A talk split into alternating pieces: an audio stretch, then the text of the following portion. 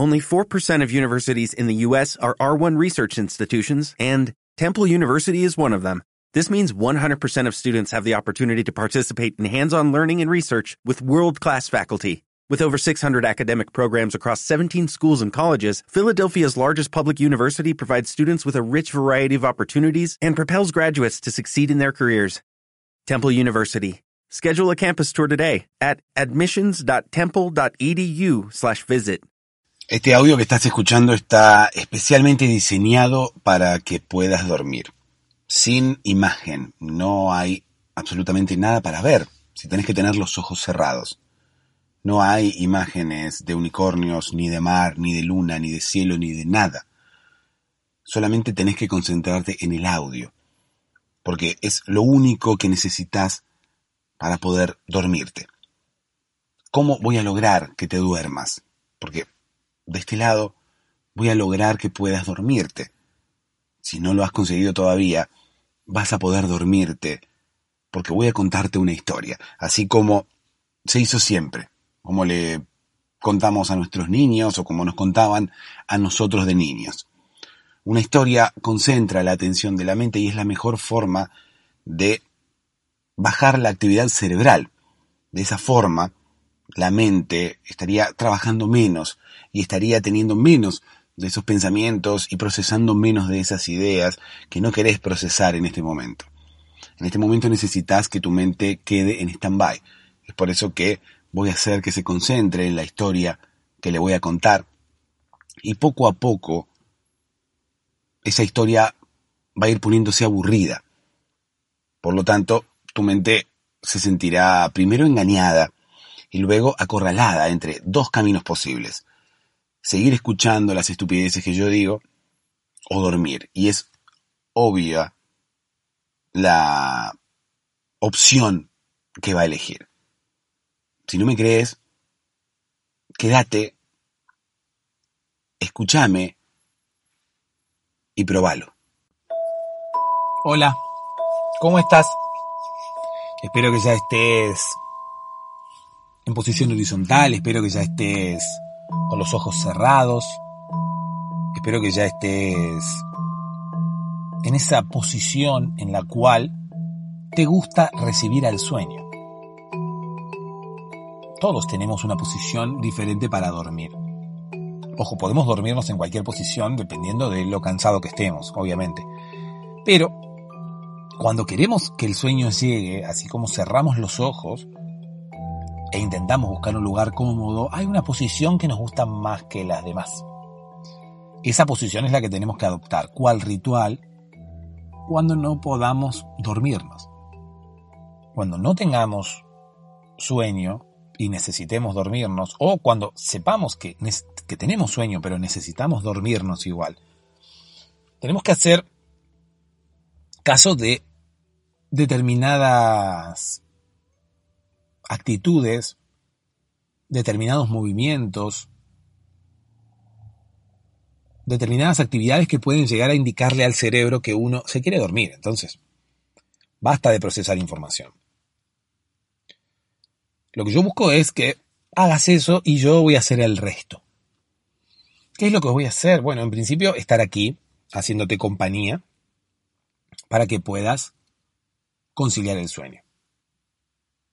Como un amigo que viene a hacerte compañía cuando has tenido un día malo, bueno, yo voy a, venir todos los días, independientemente de si has tenido un día de esos horribles, los cuales requieren la presencia de tus de tus, de, tus amigos, de tus eh, familiares, de gente que te rodea. Como así también durante los otros días, durante esos días que quizás no son tan malos como para que venga un amigo y se quede a dormir, pero que para vos sí son malos. O para vos sí son agitados quizás. Entonces la catarata de información que tenés hoy en la cabeza, miedos, deseos, anhelos, ansiedad, preocupaciones, estrés, algo que te ha pasado durante el día, una sobrecarga de información que puedas llegar a tener en la cabeza, todo eso no te deja dormir.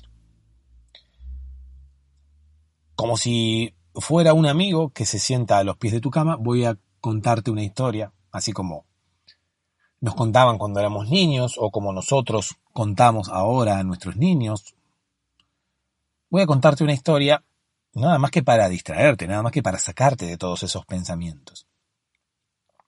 La historia va a ser improvisada, va a ser inventada ahora mismo, de hecho no sé ni de qué voy a hablar. Todos los podcasts hago eso. Durante todos los podcasts lo que hago es ponerme a grabar aquí adelante sin saber exactamente de qué voy a hablar. Me parece como que la improvisación le da un poco más de dinamismo a la, a la historia, la hace un poco más creíble, la hace un poco más verosímil. Me parece como que cumple mejor su objetivo, más que si yo me pusiera a leerte una historia.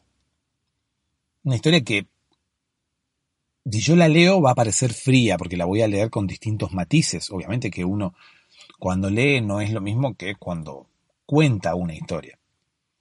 Y además, yo creo firmemente que las historias que están escritas utilizan un lenguaje diferente al que uno utiliza cuando habla. De hecho, un escritor utiliza un lenguaje diferente cuando escribe que cuando habla. O sea, el escritor, para escribir un libro, para escribir un cuento en un libro, para escribir una historia, una novela o lo que fuera, utiliza un lenguaje diferente al que él utilizaría si tuviese que contar esa historia en voz alta. De hecho, un lenguaje diferente al que él utiliza para comunicarse, al que él utiliza para hablar, al que todos utilizamos para hablar. Todos los escritores utilizan un lenguaje diferente en la narrativa escrita que en la narrativa oral es un lenguaje diferente. Y está bien. Y no creo que se haga queriendo. ¿Sí? Es como si fuera un estilo, por decírtelo de alguna manera. ¿Sí? Es un estilo. ¿Por qué? Porque se hace así. Eh, hay quizás unas formas predefinidas que sin querer adoptamos, casi de forma innata, sabemos que se escribe de una manera pero no se habla de esa manera. Es por eso que muchas veces hay gente que quizás por desconocimiento o por porque es arrebatada, escribe de una forma diferente, escribe como habla. Y suena mal. Y uno cuando lo va a leer, no lo lee de la misma forma. Entonces, más allá de convenciones que puedan llegar a, hacer las, las, eh, las formas a seguir cuando uno escribe una historia, son formas de que el cerebro las entienda. O sea, yo puedo contarte algo con palabras y vos entenderme, pero si vos lo tenés que leer, no vas a entenderlo de la misma forma si lees las mismas palabras que yo te estoy diciendo ahora. Tengo que relatártelo de una forma diferente no sé, como te digo, quizás son convenciones, quizás estás acostumbrado o acostumbrada, o estamos acostumbrados o acostumbradas a leer de una manera y a escuchar de otra. Y interpretamos e incorporamos la información de forma diferente. Creo que debe ser eso. Entonces, nosotros mismos, más allá de, de de que hayamos aprendido a hacerlo de esa forma, me parece que nosotros mismos escribimos de determinada manera y hablamos de determinada manera porque creemos que nos pueden llegar a entender mejor. ¿Por qué? Porque nosotros nos entenderíamos así. Si yo escribiera la historia que te voy a contar hoy, me parece que la escribiría de una forma distinta, no utilizaría las mismas palabras. Seguramente sería distinta. Los tiempos serían diferentes. Un montón de cosas serían diferentes. ¿Por qué? Porque uno sabe que cuando uno lee, interpreta las cosas de forma diferente.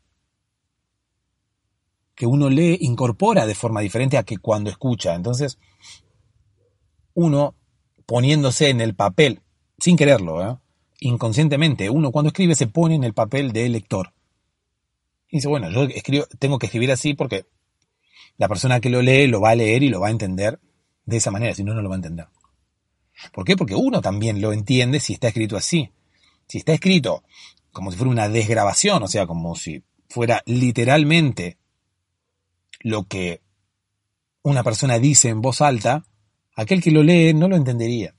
O sí lo entendería, pero no lo entendería de la forma en la que lo tendría que entender, ¿se entiende? No lo entendería de la forma que el autor busca. ¿A qué voy con todo esto? A que una historia se cuenta, no se lee. No se puede leer en voz alta. Yo creo que no se puede leer en voz alta. Si una historia se lee en voz alta, se tiene que interpretar y se tiene que contar. La persona que está leyendo la historia debe incorporar lenguaje, debe incorporar gestos, debe incorporar movimientos, debe, debe saber hacerlo. ¿Por qué? Porque los textos, reitero, no están hechos para decirlos en voz alta. Los textos están hechos para que cada, cada persona los incorpore, cada persona los lea y entienda esa forma de contar la historia. Si ese mismo texto se leyera en voz alta, tendría que ser cambiado. De hecho, la mayoría de las veces pasa que cuando se desgraba una conversación, o se desgraba una conferencia, o se desgraba a alguien contando una historia en voz alta, y se traduce a texto, hay que corregir un montón de cosas y cambiarle un montón de palabras. ¿Por qué? Porque cuando uno habla, habla distinto. Se hace entender de forma distinta. Cuando uno escribe, escribe para que lo entiendan leyendo, pero no leyendo en voz alta. Cuando uno lee en voz alta, contámelo, no me lo leas. Las historias se escriben para que cada uno las lea en voz baja, para que cada uno las lea para sí mismo. Por eso no, no, no leo historias aquí. Por eso no me gustan tampoco los podcasts en los cuales se leen historias, se cuentan historias. No, las historias no llegan de la misma manera, no se entienden de la misma manera. Son frías, son distantes. ¿Por qué? Porque no están hechas para, para leerlas en voz alta. Es por eso que yo las improviso, yo las cuento. Obviamente que no tienen quizás la misma calidad literaria que pudiera tener una historia escrita, porque tiene mucho tiempo de ensayo y error, tiene mucho tiempo de pensarse esa historia, pero ocurre que yo no, no busco eso tampoco, busco, busco lo, que, lo que logro. Busco que la historia sea aburrida, incluso a veces graciosa.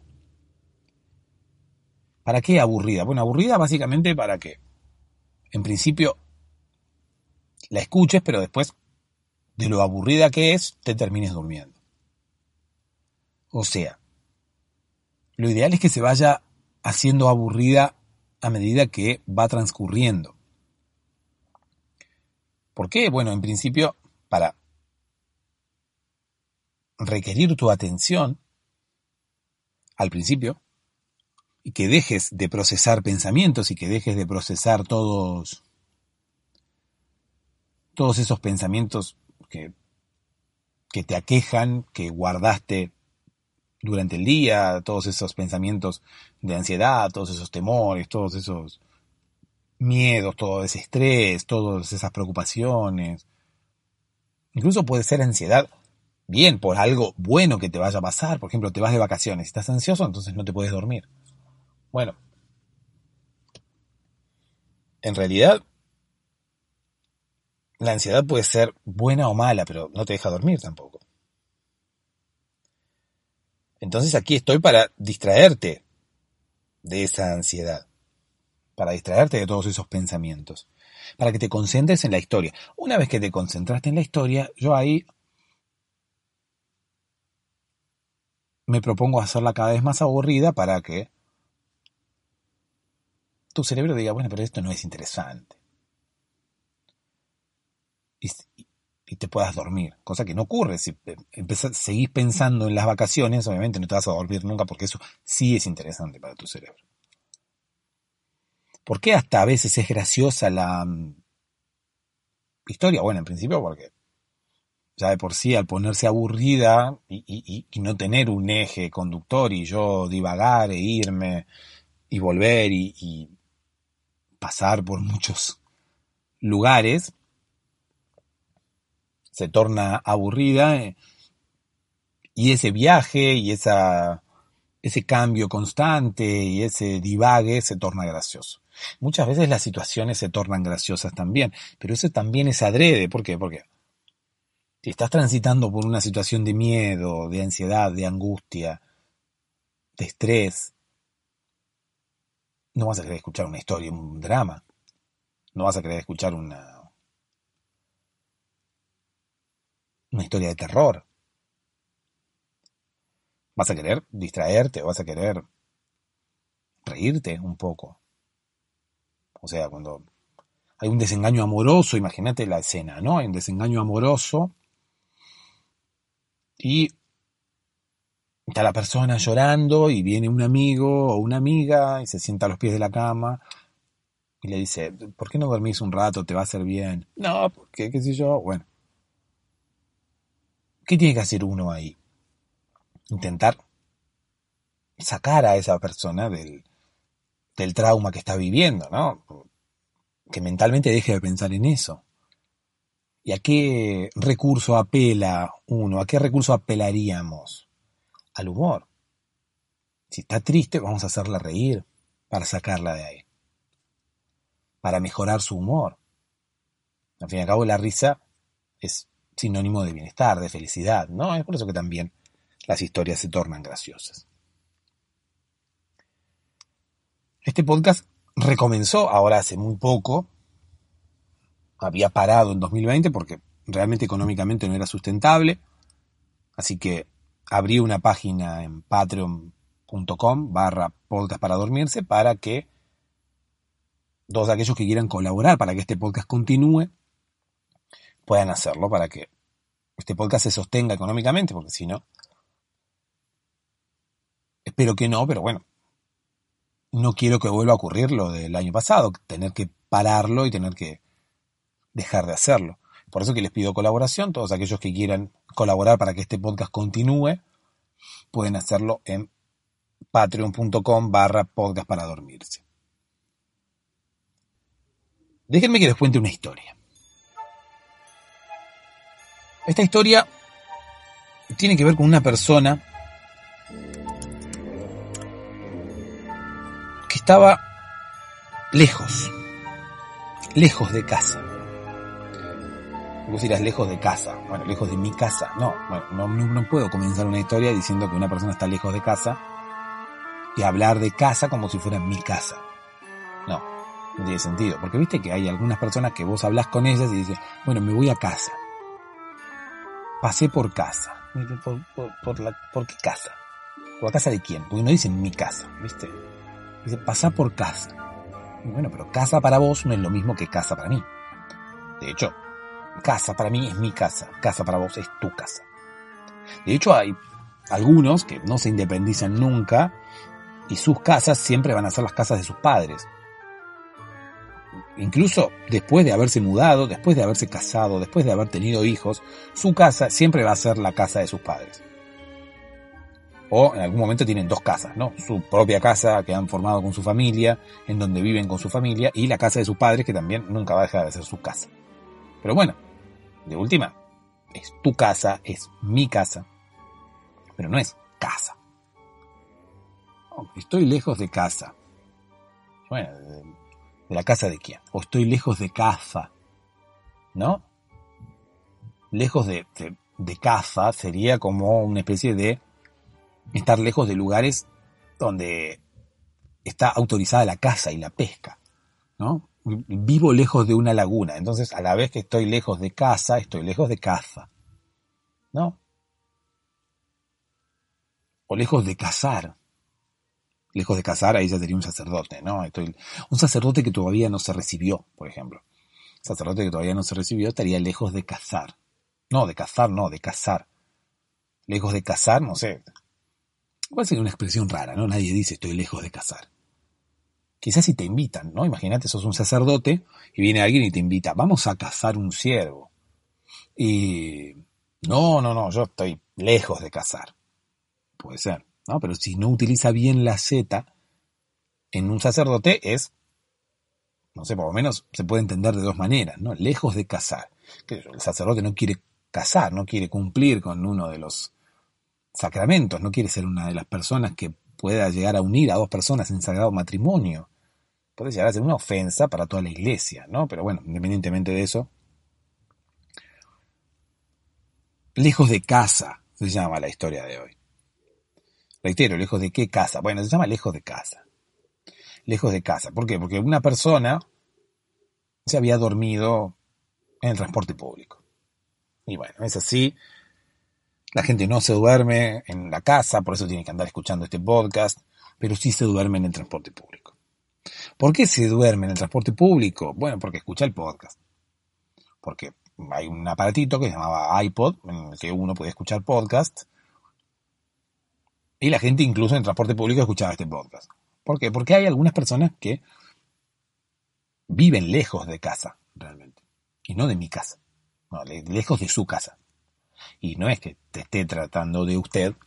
Entonces le digo, discúlpeme, usted está lejos de su casa. No. Personas que viven lejos de su propia casa. ¿Sí?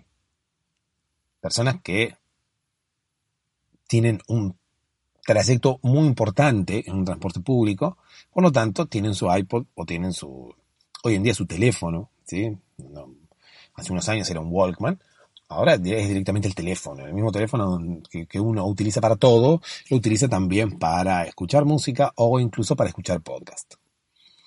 Entonces, claro, mucha gente escucha este podcast y se duerme en el transporte público. El transporte público, yo creo que si hiciéramos una encuesta, es el segundo lugar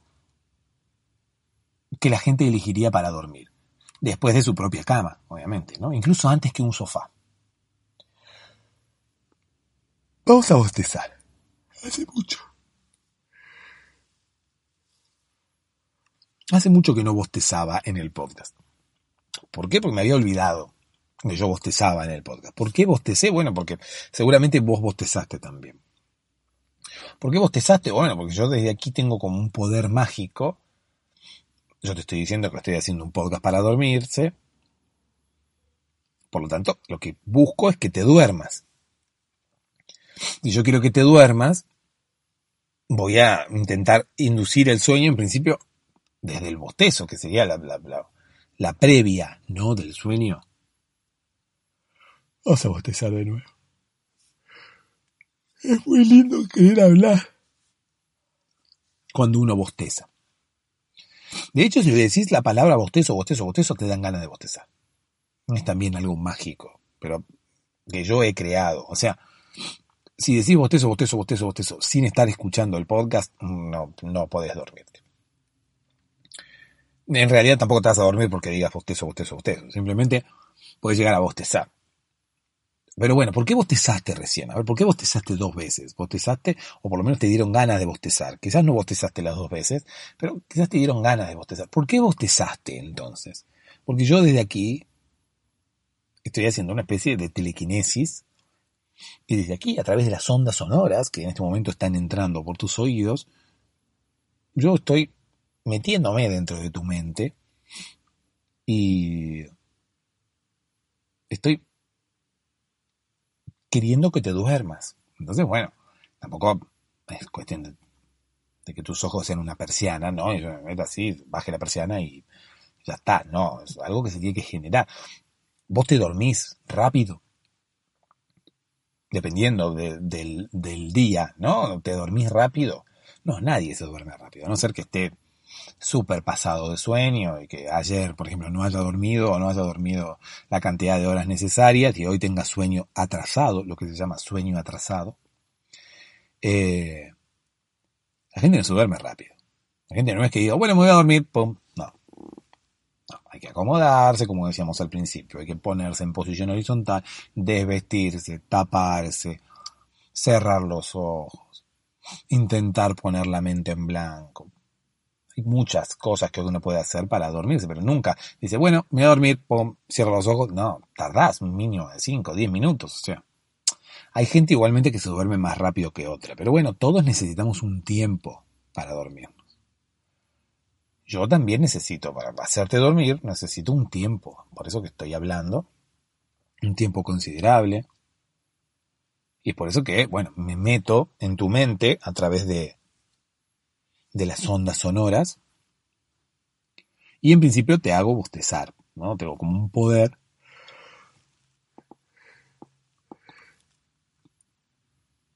un poder desde aquí que te hace bostezar. ¿Para qué? Para empezar a, a ponernos en clima, ¿no? Cuando uno se quiere poner en clima de algo, bueno, empieza como a, hacer cosas que puedan llevarlo a eso. Bueno, en este caso, nos ponemos en clima de sueño. ¿Qué es en clima de sueño? Bueno, bostezar, eh, tener los ojos húmedos, no hay mejor sensación para dormir que tener los ojos húmedos. ¿Cuántas veces bostezamos ya? ¿Cuatro? Eh, ya, si no tenés los ojos húmedos ahora, realmente no, no estás bostezando como corresponde. Tenemos que hacer ¿no? una mini guía de, de bostezo a través del podcast, pero no estás bostezando como corresponde ya tendrías que tener los ojos húmedos. Y si intentás cerrar los ojos y relajar los ojos, ahora mismo, con los ojos húmedos, vas a experimentar una sensación que es muchísimo mejor que la sensación habitual de dormir o de estar por dormirse, ¿no? Porque luego después cuando uno se duerme no, no sabe cómo tiene los ojos porque está en un estado de inconsciencia. Entonces, si intentás cerrar los ojos ahora, con los ojos húmedos. Te va a ser mucho más fácil cerrar los ojos.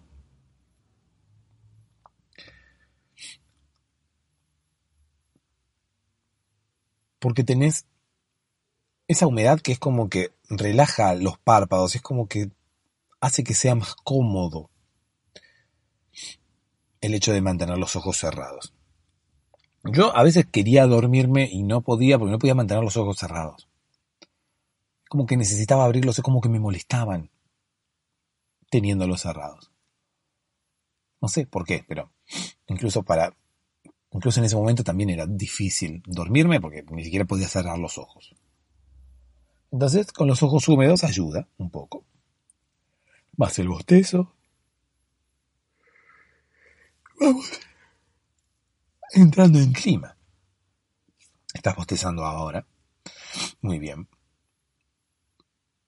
sigo contándote la historia, entonces cerrá los ojos y, y escuchá a esta persona que se había dormido en un transporte público porque venía escuchando el podcast, obviamente.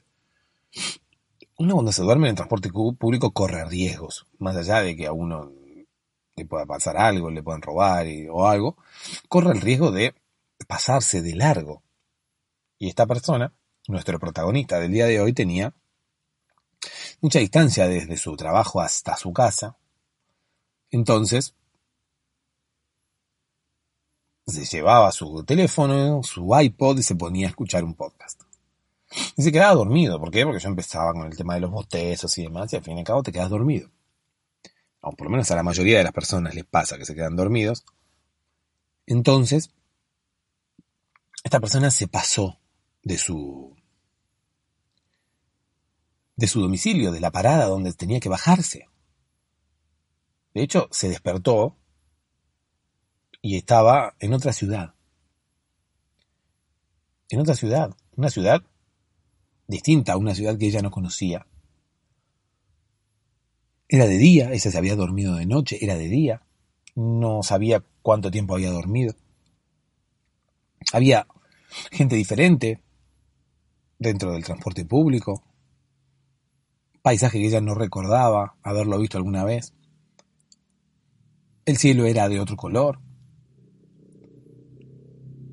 A ella le extrañó, ¿no? porque pues, como el cielo va a ser de otro color. Está bien, gente que no conozco, otra ciudad, un paisaje que no conozco, es de día. Bueno, son todas cosas que pueden haber pasado, pero que el cielo sea de otro color. Bueno, sí, el cielo era de un color... Eh, te iba a decir de un color unicornio, pero no era de un color unicornio, o sea, era un rosa unicornio, pero ¿cuál es el rosa unicornio? Bueno, hay distintos grados de rosas, pero el rosa unicornio es ese rosa que es el rosa que tienen los unicornios. El color unicornio es ese color como que va en degradé entre celeste, amarillo y rosa. Esos son los colores del unicornio. Lindo sería hacer un equipo de fútbol, ¿no? Con esos colores. Pero bueno. Era un color rosa el cielo. Parece que a medida que el día iba avanzando y que nosotros en la Tierra aquí tenemos un cielo celeste o un cielo un poco más azul que se va tornando más oscuro cuando llega la noche y puede llegar a tener tonos naranjas cuando el sol refleja en el atardecer, en el amanecer. Bueno, en este caso, el rosa del cielo se iba tornando un celeste, mezcla con amarillo, y ahí es donde se formaban los colores del unicornio. En principio, nuestra protagonista pensó que era un arco iris. No, era el cielo que tenía ese color. Y cuando el día estaba finalizando, el cielo cambiaba de color, pero claro, nunca oscurecía, porque los colores del unicornio son todos alegres, todos felices.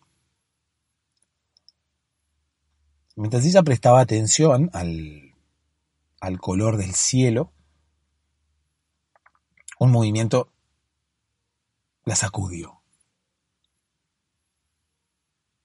Abrió los ojos y vio otra vez la, la, la oscuridad, vio otra vez la noche por la ventanilla,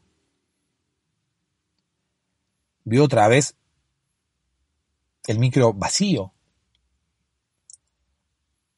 vio un paisaje similar, afuera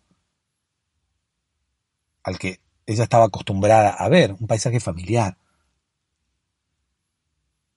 Las casas, los edificios, los autos, todo estaba en su sitio, todo era cual lo recordaba. Estaba llegando a su barrio, estaba llegando a su a su destino estaba llegando al, momento en el cual se tenía que bajar de transporte público y llegar a su casa. Claro, cuando abrió los ojos, al principio no entendía nada, pero luego se dio cuenta que el, el sagudón había sido un, movimiento, un bache en el asfalto que había encontrado el transporte y había originado que ella se despertase.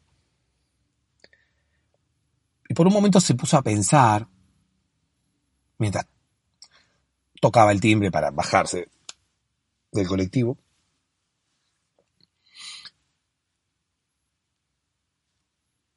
si realmente eso había sido un sueño. A ella le gustaban mucho los unicornios, es por eso que siempre soñaba con esos colores y, le gustaba soñar con esos colores, y le gustaba pensar que vivía en, en otra ciudad, que el cielo era de colores diferentes, que la gente era mucho más amable.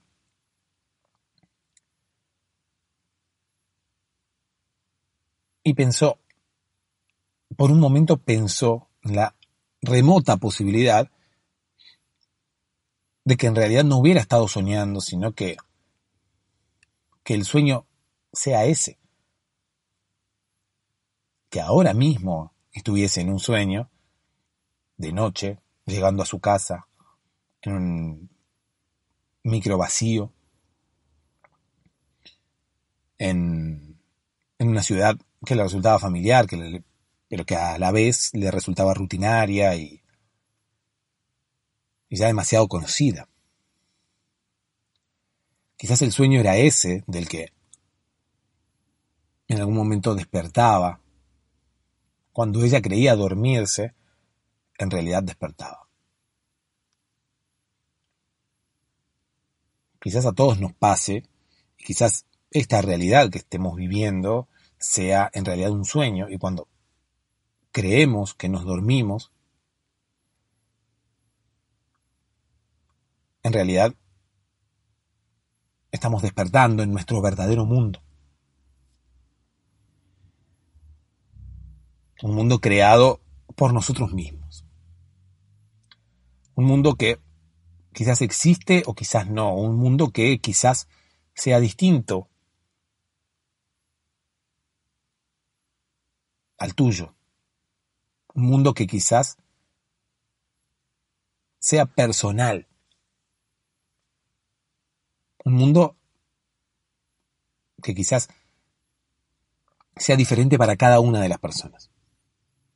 O quizás no, o quizás todos vivamos en el mismo mundo, con cielos de unicornio y personas felices.